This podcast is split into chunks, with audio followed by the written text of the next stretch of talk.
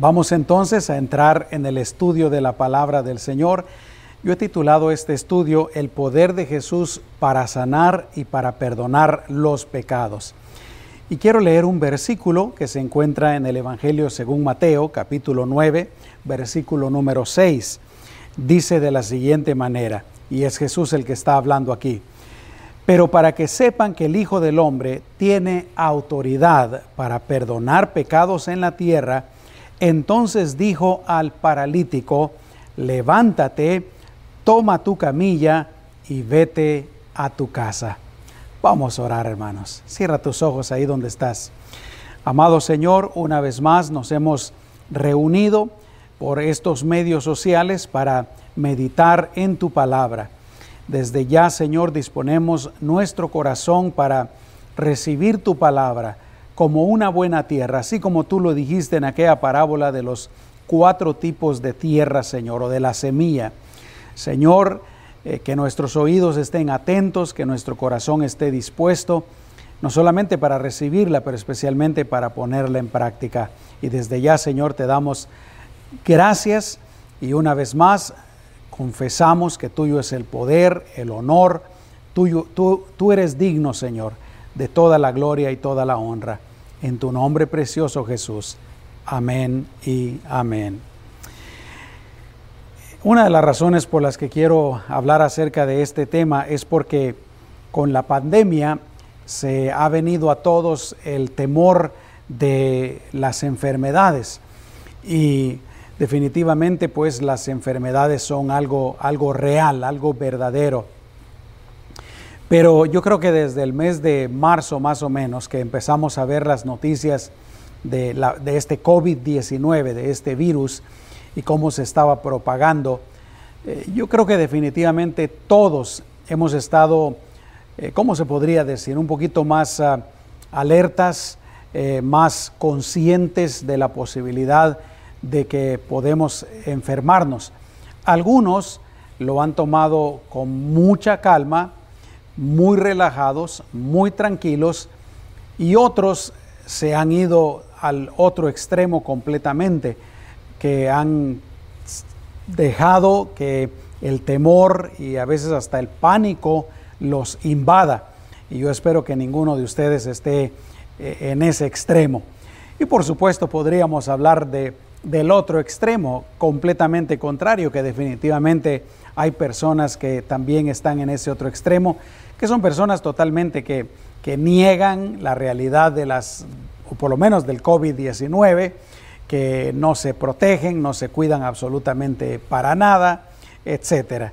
Y ya hemos sabido de algunas de esas personas que pues han contraído el COVID y hasta entonces eh, reconocen pues que es algo, algo real. Pero como les decía, las enfermedades definitivamente son algo real y es una de las cosas que más afecta a todos los seres humanos. Y yo quiero recordarles que el origen de las enfermedades se encuentra en el pecado original, lo que nosotros conocemos como el pecado original. Porque como cuando Dios eh, creó a Adán y Eva originalmente allá en el jardín del Edén, no habían enfermedades, todo era absolutamente perfecto y puro. Pero cuando ellos pecaron, el pecado pues trajo como consecuencia todas las enfermedades que nosotros vimos, o mejor dicho, que nosotros vemos. Esto no quiere decir definitivamente que una persona que está enferma eh, sea por su pecado que está enferma. No quiero decir eso, aunque en algunas instancias sí puede ser así. Por ejemplo, una persona que se descuida su salud totalmente y a causa de ese descuido se enferma, pues en ese caso sí es culpa de la persona, ¿verdad? Pero lo que quiero decir pues es que no todas las enfermedades que nosotros miramos el día de hoy es a causa de la que la persona esté cometiendo algún pecado. Lo que quiero enfatizar es que las enfermedades en general se originaron allá en el jardín del Edén, son consecuencia del pecado. Y aquí yo quisiera decir gracias a Dios por los doctores, Gracias a Dios por la ciencia, por la tecnología, enfermeras, enfermeros, todas esas personas que se dedican a atender a, todo el mundo en, caso de enfermedades. Que Dios los bendiga. Pero por sobre todas las cosas, gracias a Dios, porque Él es Señor y tiene toda autoridad y toda potestad sobre toda enfermedad, sobre toda dolencia, sobre todo mal. Gracias a Dios por eso. Y ese pasaje que les compartía es parte de una porción un poquito más grande que se encuentra ahí en el Evangelio de San Mateo. Aquí se nos cuenta la historia de cómo algunas personas dice que llevaron a un paralítico hasta donde estaba Jesús. Y se nos relata pues cómo el Señor lo sanó. Dice Mateo capítulo 9, versículo 1 en adelante. Habiendo entrado en la barca, Jesús pasó a la otra orilla y llegó a su propia ciudad. Entonces le trajeron un paralítico tendido sobre una camilla. Aparentemente iban por lo menos cuatro hombres cargando a este paralítico eh, hasta donde estaba Jesús. Y escucha lo que dice después. Y viendo Jesús la fe de ellos, dijo al paralítico, ten ánimo, hijo, tus pecados te son perdonados. Y hay varias cosas aquí que me llaman la atención. Número uno es el hecho que dice que Jesús vio la fe de ellos. ¿Cómo Jesús vio la fe de ellos? Aquí no está hablando, y vamos a hablar un poquito de eso un poco más adelante, pero no está diciendo de que Jesús sabía lo que había en el corazón de ellos o en la mente de ellos, sino que dice que Jesús con sus ojos vio la fe de ellos. ¿Y cómo la vio? La vio porque estos hombres, estas personas, tuvieron la fe suficiente para, imagínate, allá donde estaban, donde quiera que hayan estado antes, decirle a su amigo, ¿sabes qué? Te vamos a llevar con Jesús. Lo hemos visto como Él sana a los enfermos. O hemos escuchado otras personas que nos han platicado de Jesús y, queremos llevarte porque tenemos la, la, esperanza de que Él pueda sanarte. Así es que eh, le ayudaron a este amigo para que se preparara eh, prepararon una camilla, lo subieron en la camilla, quién sabe cuánto caminaron para llegar a donde estaba el Señor y cuando lo vieron pues se le acercaron. ¿Sabes qué nos enseña eso? Que la fe se manifiesta con acciones. La fe se debe y se puede manifestar con acciones. Ahora, yo no digo que uno no pueda tener fe y simplemente creer y no hacer nada. Pero en este caso específico se nos está enseñando pues de que la fe en muchas instancias, y realmente yo diría que en la mayoría de las instancias, se puede y se debe de manifestar con acciones. Si uno quiere algo de parte de Dios, si uno necesita algo, si uno desea algo de parte de Dios, uno debe de creer pero también dar los pasos para poder recibir eh, aquello que el Señor eh, desea darnos. Y, no es que haya una fórmula específica de cómo deben, eh, cómo deben de suceder las cosas o de las cosas que tenemos que hacer, sino en cada caso es algo particular. En la iglesia, por ejemplo, muchas veces yo como pastor, invito personas que tengan necesidad o personas que estén enfermos que pasen al frente. Vamos a orar por ustedes. ¿Sabes qué? Yo creo que en algunas ocasiones ese pasar al frente eh, puede ser pues esa manifestación de nuestra fe o esa muestra de nuestra fe. Aquí dice claramente, repito, Jesús vio la fe de ellos eh, cuando ellos eh, llevaron a su amigo paralítico hasta donde estaba el Señor. La otra cosa bueno, pero quiero enfatizar un poquito más acerca de eso, mis amados hermanos. Repito, si necesitamos algo de Dios, si que le hemos pedido algo, eh, si estamos orando por algo, nosotros podemos actuar en fe, movidos por la fe. A veces podemos hablar en fe. Tal vez no tenemos lo que necesitamos o lo que le hemos pedido al Señor, no lo hemos recibido todavía, pero podemos hablar en fe. Estos amigos eh, que llevaron al paralítico creían que Jesús podía sanar al paralítico y por eso lo llevaron hasta donde él estaba. ¿Te recuerdas la otra ocasión en donde dice que otras personas hicieron lo mismo? Que hasta se subieron al techo de la casa donde estaba Jesús, abrieron el techo y bajaron al amigo. Nosotros también podemos hacer algo, podemos hacer algo. Si necesitamos hacer algo, hagámoslo, hagámoslo como muestra de que le estamos creyendo al Señor. Amén. No solo eh, pedir y, nos vamos y se nos olvidó lo que pedíamos, porque a lo mejor eso podría mostrar lo contrario, podría mostrar, mostrar que, que no tenemos fe.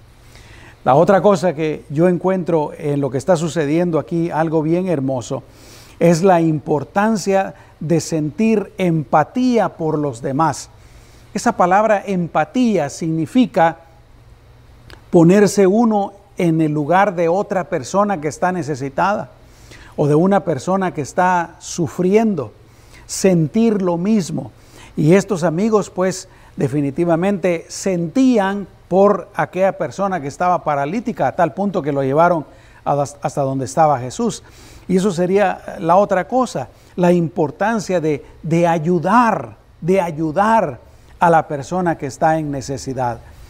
Estas personas eh, eh, no solamente se sufrían, no solamente se compadecían de este su amigo, pero lo, llevaron, lo ayudaron. Él no podía caminar, ellos lo ayudaron. Y sabes que en la vida nosotros vamos a encontrarnos muy seguido con personas que están en necesidad, con personas que necesitan nuestra ayuda y nosotros podemos estar dispuestos y aprovechar la oportunidad para ayudar a esas personas. Eh, con sus necesidades materiales puede ser, con sus necesidades eh, eh, del alma. A veces lo que necesita una persona es platicar o es recibir palabras de ánimo, o puede ser definitivamente con todo el mundo la necesidad espiritual. Todo el mundo necesita de nuestro Señor Jesucristo. Pero Volvemos pues eh, la importancia de sentir empatía, la importancia de ayudar y la otra cosa es la importancia de interceder por los demás. Aunque en este pasaje eh, que estamos estudiando no se nos dice pues de que estos amigos hayan intercedido por, por el amigo, pero nosotros sabemos a qué me refiero. Orar, pedirle a Dios por otras personas. Claro que podemos y debemos de pedirle por nosotros mismos, por nuestra familia, pero también pedirle a Dios y orar, interceder por otras personas. Y bueno, definitivamente podemos empezar por nuestra familia, ¿no? Por nuestro cónyuge, por nuestros hijos. Todo el tiempo tenemos que estar orando, intercediendo por nuestros hijos, por eh, nuestra familia extendida, por la iglesia, por nuestros hermanos de la congregación, por el pastor, por los líderes de la iglesia, por la ciudad donde vivimos, por los líderes de nuestra ciudad, por el presidente, por los gobernantes, por los que están perdidos. Muy importante estar orando, intercediendo por otras personas. Lo cierto es que como creyentes no debemos de, de pensar solo en nosotros no, debemos de ser egoístas, porque eso es ser egoístas, cuando, cuando uno no, no siente la necesidad de los demás, cuando uno no ayuda a los demás. Porque si uno no la siente, pues entonces uno tampoco va a querer ayudar. Eh, cuando uno no, no siente que hay necesidad y no intercede por los demás, y a cambio está uno pensando solo en uno mismo, en mis necesidades, en lo que me hace falta en los males que yo tengo. Y sabes qué, déjame decirte, esa es la manera más triste de vivir la vida, la manera más que trae más insatisfacción, cuando uno piensa solo en uno y uno no piensa en nadie más. Pero por el contrario, trae felicidad, trae mucha satisfacción, trae mucha alegría, uno se siente mejor y por supuesto uno está haciendo la voluntad de Dios cuando uno piensa en los demás, cuando uno ayuda a los demás, cuando uno intercede por los demás. Y, y por supuesto, si nosotros tenemos necesidad, también podemos acudir al Señor. Yo, yo quisiera preguntarte en este momento, ¿habrá alguien más eh, que tú conoces en tu familia o en el trabajo o algún vecino o vecina, yo no sé, que, que necesita tu ayuda? Alguien a quien tú puedes extenderle la mano. Y recuerda lo que yo he dicho siempre, a veces definitivamente no podemos resolver los problemas de las demás personas. Eso es lo que quisiéramos, ¿no? Tener la capacidad de poder resolver totalmente los problemas de los demás. Pero la mayoría de las veces no podemos. Y a veces permitimos de que como no podemos resolver todo el problema, entonces no hacemos nada, nos escondemos. No, siempre hay algo que podemos hacer, aunque sea poco, aunque sea interceder, ¿no? Aunque sea orar por esa persona. Eh, pero, como te acabo de decir, también si nosotros tenemos necesidad, podemos acudir al Señor. Y esa sería la otra pregunta que quiero hacerte eh, en este momento. ¿Habrá alguna necesidad en tu vida? Eh, tú puedes acudir al Señor con toda libertad, con toda confianza. Él te ama, Él es todopoderoso, Él quiere ayudarte. Muy bien, la otra cosa bien interesante y bien importante que yo encuentro en lo que está sucediendo aquí es que lo primero que Jesús hizo con este hombre paralítico no fue sanarlo. No le dijo inmediatamente, queda sano, no, no lo levantó de, de esa camilla donde lo llevaban, sino que lo primero que Jesús hizo fue perdonarle los pecados. ¿Te das cuenta de eso? Dice, y viendo Jesús la fe de ellos, le dijo al paralítico, ten ánimo, hijo, tus pecados te son perdonados. Y ahí podríamos hacernos una pregunta. ¿Será que estas personas que llevaron al paralítico hasta donde estaba Jesús, lo llevaron para que Jesús le perdonara los pecados? ¿Será que el paralítico tenía la esperanza de que primero Jesús le perdonara los pecados? La respuesta, yo creo, es definitivamente no. Los amigos lo que querían era que lo sanara. Ese era su, su problema más obvio, ¿no? El paralítico, no me cabe la menor duda que lo que él quería es que Jesús lo sanara. Entonces, ¿por qué Jesús primero le dice, tus pecados son perdonados? Y hemos hablado mucho acerca de esto antes, mis amados hermanos. Y es el hecho pues de que el problema más grande del ser humano no es la enfermedad, no es la pobreza, no son las guerras, no es la violencia, no es la política, no son los desastres naturales, no son todas las cosas malas que pasan en el mundo, sino que el problema más grande de la humanidad es el pecado. ¿Por qué? Porque si se pudieran resolver todos los demás problemas, pero no se resuelve el problema del pecado, la gente se va a ir al infierno. Pero si se resuelve el problema del pecado, aunque no se resuelva ningún otro problema, la gente se va a ir con el Señor por toda la eternidad y ahí va a tener una existencia absolutamente perfecta, libre de pecado, libre de enfermedades, libre de muerte, libre de sufrimiento. Por eso pues es que Jesús le dice esto al paralítico. Y Jesús realmente cuando Él vino a la tierra, Él podía y puede todavía sanar cualquier enfermedad. Él puede resolver cualquier otro problema. Pero cuando Él dijo a qué Él había venido al mundo, Él no dijo, yo he venido a sanar las enfermedades. Él no dijo, yo he venido a, a resolver los problemas políticos. Él no dijo, yo he venido a parar con todos los desastres naturales, aunque pudo haberlo hecho. Te recuerdas en una ocasión, eh, en medio de la tormenta, Él se para y reprende los vientos y las olas y la tormenta y todo se calma. Él no dijo, yo he venido a hacer eso.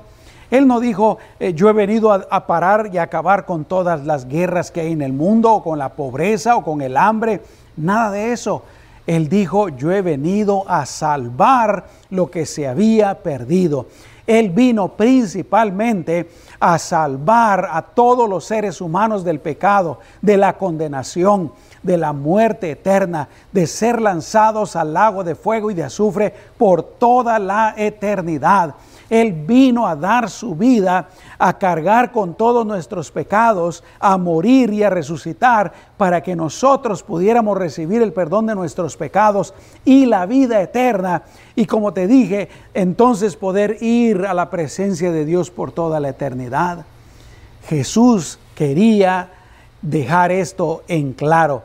Él quería hacer el énfasis necesario para que los amigos del paralítico, para que el paralítico y para que todas las personas que estaban ahí viendo lo que estaba sucediendo, se dieran cuenta pues de que resolver el problema del pecado era primero, era más importante. ¿Sabes qué? Nosotros los creyentes tenemos, necesitamos estar bien conscientes de esa realidad. Por ejemplo, cuando pensamos en nuestra familia, claro, pensemos en sus necesidades materiales, pensemos en, sus dificultades, en sus retos, en sus problemas, pero por sobre todas las cosas, pensemos en lo espiritual. Pensemos, ¿están en pecado todavía? ¿Necesitan recibir a Jesucristo? ¿Necesitan escuchar el mensaje del Evangelio? ¿Necesitan creer en Jesús? Necesitan recibir el perdón de sus pecados también. Yo a veces me sorprendo cómo creyentes eh, muchas veces piensan en todas las cosas con relación a sus familias, a sus familiares, pero no piensan en lo espiritual. A veces estamos conformes y tranquilos de que nuestra familia o nuestros amigos les esté yendo bien en el trabajo, que no tengan problemas en la familia, que estén saludables, y repito, a veces estamos conformes. Ah, estamos felices, decimos, ellos están bien, están bien. Pero ¿qué si no tienen a Cristo? Se van a morir y se van a ir al infierno. Necesitamos interceder por ellos, necesitamos hacer lo que sea necesario para que ellos escuchen el Evangelio y crean en Jesucristo como nuestro, perdón, como su Señor y como su Salvador. Y no solamente eso, Necesitamos predicar el Evangelio en el mundo entero. Necesitamos seguir predicando, seguir predicando, seguir enviando misioneros, seguir apoyando a nuestros misioneros.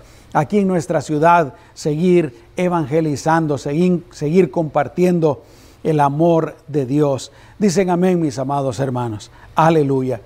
Por eso es que Jesús le, le llevan al paralítico y lo primero que le dice es, ten ánimo, el, paralítico esperaba que le dijera, levántate, queda sano, o que lo tocara, pero no, Jesús le dice, tus pecados te son perdonados. Ahora, sucedió algo bien interesante. Versículo 3 dice, he aquí, algunos de los escribas dijeron entre sí, este blasfema, Jesús está blasfemando. ¿Sabes por qué? Porque ellos sabían y con toda razón de que el único que puede perdonar pecados es Dios. Dios es el único que tiene la autoridad y la potestad para perdonar los pecados. Entonces, obviamente, cuando ellos escuchan a Jesús decir estas palabras, ellos no creían que Jesús fuera el Mesías, ellos no creían que Jesús fuera el Hijo de Dios, ellos creían que Él era un hombre común y corriente. Entonces cuando le escuchan decir, pues tus pecados te son perdonados, ellos están diciendo, eh, ellos dicen, mejor dicho, él está blasfemando, este hombre está blasfemando. Y sabes qué, eso me hace pensar en el hecho de que siempre nos vamos a encontrar nosotros los creyentes con personas que no crean, con personas que se burlen de nosotros, con personas aunque se opongan a nosotros. Pero yo te digo algo, la lección que yo saco de este pasaje es que no debemos desanimarnos de seguir compartiendo el amor del Señor, de seguir compartiendo el Evangelio de Jesucristo. Porque sabes qué, aunque, aunque mil se opongan, aunque diez mil no crean, siempre van a haber algunos, algunos, o aunque sea una sola persona, que va a recibir lo que nosotros les estamos compartiendo, que van a creer en Jesucristo. Y eso debe de llenarnos de ánimo y debe de ayudarnos a seguir predicando el Evangelio. Aleluya. Versículo 4 dice, y conociendo Jesús sus pensamientos, les dijo, ¿por qué piensan mal en sus corazones? Ahora, estos fariseos no, no lo dijeron eh, en voz alta para que todos lo escucharan o para que Jesús lo escuchara. Dice que lo, lo dijeron entre sí. ¿Qué significa eso? Uno puede significar que solamente entre ellos, en secreto, murmurando, se lo dijeron unos a otros. Eso podría significar. Pero también puede significar de que solamente lo pensaron en su corazón, en su mente. Y yo creo que esa es la respuesta más acertada, porque Jesús les, pregunta, ¿por qué piensan mal en sus corazones? Jesús conocía lo que ellos estaban pensando, lo que ellos estaban eh, creyendo. ¿Sabes por qué? Porque el Señor lo sabe absolutamente todo. Últimamente, tal vez eh, las últimas dos semanas, en las noticias han salido eh, personas, algunos políticos, por ejemplo, que tienen un micrófono como el que yo cargo ahorita y piensan que el micrófono está apagado, que ya lo apagaron, pero el micrófono todavía está encendido, es lo que le llaman en inglés hot mic, micrófono caliente. Y ellos creyendo que el micrófono está apagado, van y hablan con otra persona y dicen alguna barbaridad, dicen algo que no deberían de decir. Y, y luego pues sale a la luz, ¿verdad? Eh, hace unos cuantos días hubieron dos comentaristas deportivos que les acaba de suceder eso. Eh, aparentemente estaban reportando un juego de, fútbol americano y pasaron unos aviones eh, de la Fuerza Aérea y ellos hicieron un comentario que no deberían de hacer. El gobernador de Pensilvania, la gobernadora, mejor dicho, también hace poquito le sucedió lo mismo con relación al tapabocas. Un periodista le dice, oye, ¿me puedo quitar el tapabocas para hacerte la pregunta cuando estemos hablando? Y, la gobernadora se le acerca al periodista y le dice, eh, ¿sabes qué? Sí, pero nada más mientras estemos delante de las cámaras no nos lo vamos a quitar, imagínate. Yo estaba pensando que a veces hay personas que les interesa más lo que, lo que el mundo piensa, lo que otras personas piensan, pero se nos olvida lo que estamos leyendo aquí, que Dios lo sabe absolutamente todo. Estos fariseos, o mejor dicho, estos escribas, tal vez lo estaban pensando en su corazón. Según ellos, nadie más lo sabía, pero Jesús lo sabía, Jesús lo sabe todo. Por eso es tan importante que, que cuidamos nuestro corazón de todo mal pensamiento, de todo mal sentimiento, de todo lo malo, que purifiquemos nuestro corazón. Lucas capítulo 8, versículo 17 dice, porque no hay nada oculto que no haya de ser manifestado, ni nada escondido que no haya de ser conocido y salir en claro. Dios lo sabe todo. Dios conoce absolutamente todo lo que hay adentro de nuestro ser. Pero no solamente eso, la palabra de Dios dice que todos los seres humanos un día seremos juzgados. Y seremos juzgados, dice algunos pasajes, por nuestras obras. Todo lo que hacemos se está llevando un, un récord, eh, se está apuntando todo lo que hacemos. Por eso dice aquí, ¿verdad? No hay nada oculto que no haya de ser manifestado, ni nada escondido que no haya de ser conocido y salir en claro. Pero no solamente porque Dios lo sepa o porque nos importe lo que otras personas eh, nos escuchen decir, sino porque, mis amados hermanos, a veces los malos pensamientos y los malos sentimientos son muy dañinos, nos pueden hacer daño a nosotros y le pueden hacer daño a otras personas. Debemos de desechar de nuestro corazón todo mal pensamiento y todo mal sentimiento. Eh, y sigue diciendo, ¿verdad? Después de que los escribas eh, piensan dentro de sí, Jesús está blasfemando eh, y Jesús pues los, los, reprende, ¿verdad? ¿Por qué piensan mal en sus corazones? Jesús les dice lo siguiente, versículo 5, porque ¿qué es más fácil decir? tus pecados te son perdonados, o decir, levántate y anda. Y aquí hay algo bien interesante que yo ya les he comentado antes, ¿verdad? Ah, Jesús le dice, ¿qué es más fácil decir? Tus pecados te son perdonados o decir, levántate y anda. Y después de meditar esto un poco, yo llegué a la conclusión de que es más fácil decir tus pecados te son perdonados. Estoy hablando de decir, no de hacer.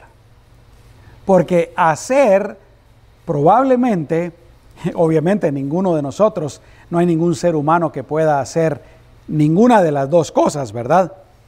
Pero podríamos meditar, pensar que a lo mejor entre sanar enfermedades y perdonar pecados, lo que estoy diciendo es, lo digo, lo digo como un niño, mis amados hermanos, porque para Dios nada es imposible, ¿verdad?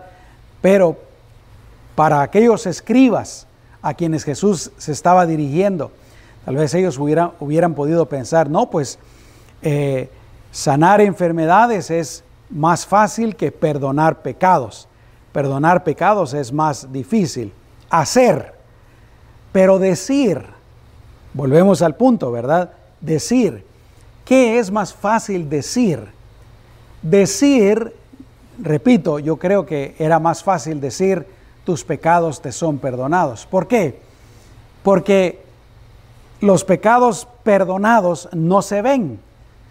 Porque la acción o el momento en que los pecados son perdonados, eso no se mira.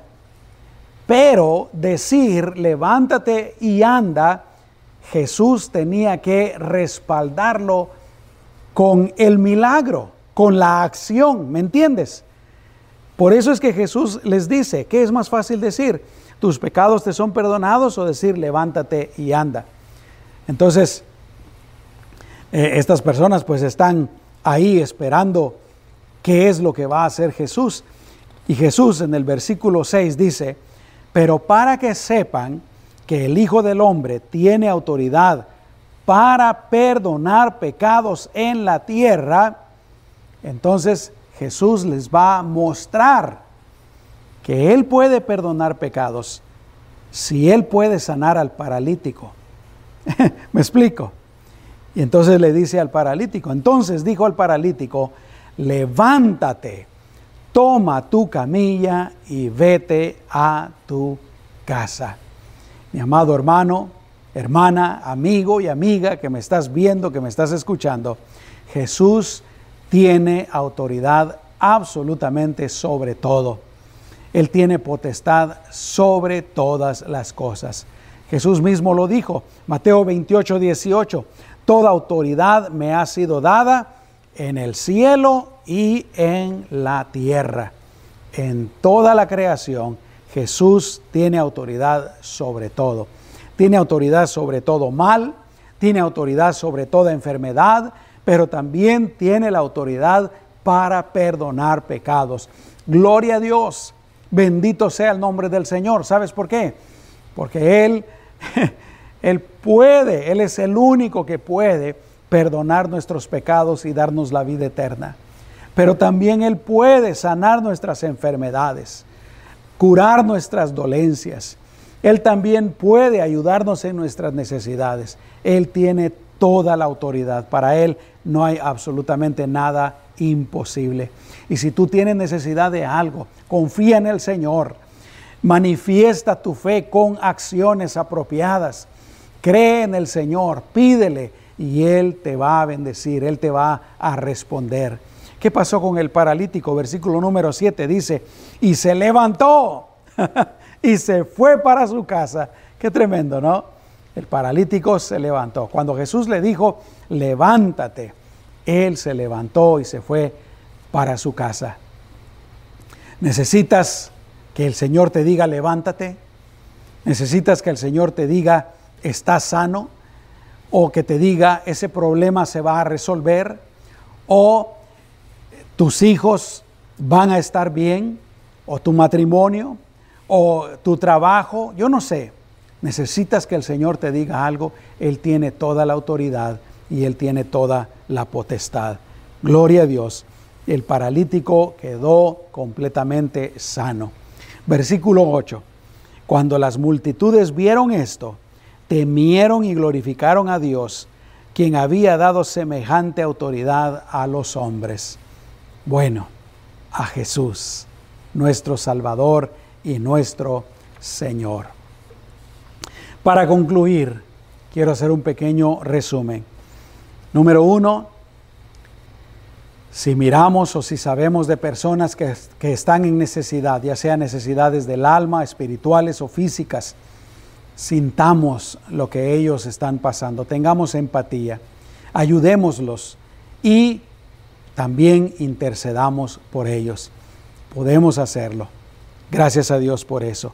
Si nosotros tenemos necesidad, acudamos al Señor con toda libertad y confianza él es todopoderoso. Bendito es el nombre del Señor. ¿Cuántos dicen amén? Vamos a orar. Y especialmente yo quisiera orar por si tú tienes alguna necesidad. ¿Está bien? Vamos a orar. Yo voy a hacer en este momento contigo como que, como que yo soy uno de esos amigos que cargaron a su amigo paralítico y lo llevaron al Señor. Yo quiero unirme contigo para pedirle al Señor por tu necesidad. ¿Tendrás alguna necesidad? confía en el Señor.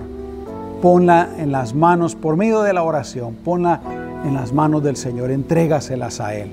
Amén. Vamos a orar. Padre, en el nombre poderoso de Jesucristo, tu Hijo, Señor, nuestro Salvador y nuestro Señor, te pedimos por cualquier necesidad que alguien de los que me esté viendo o me esté escuchando, Señor, pudiera tener en este día.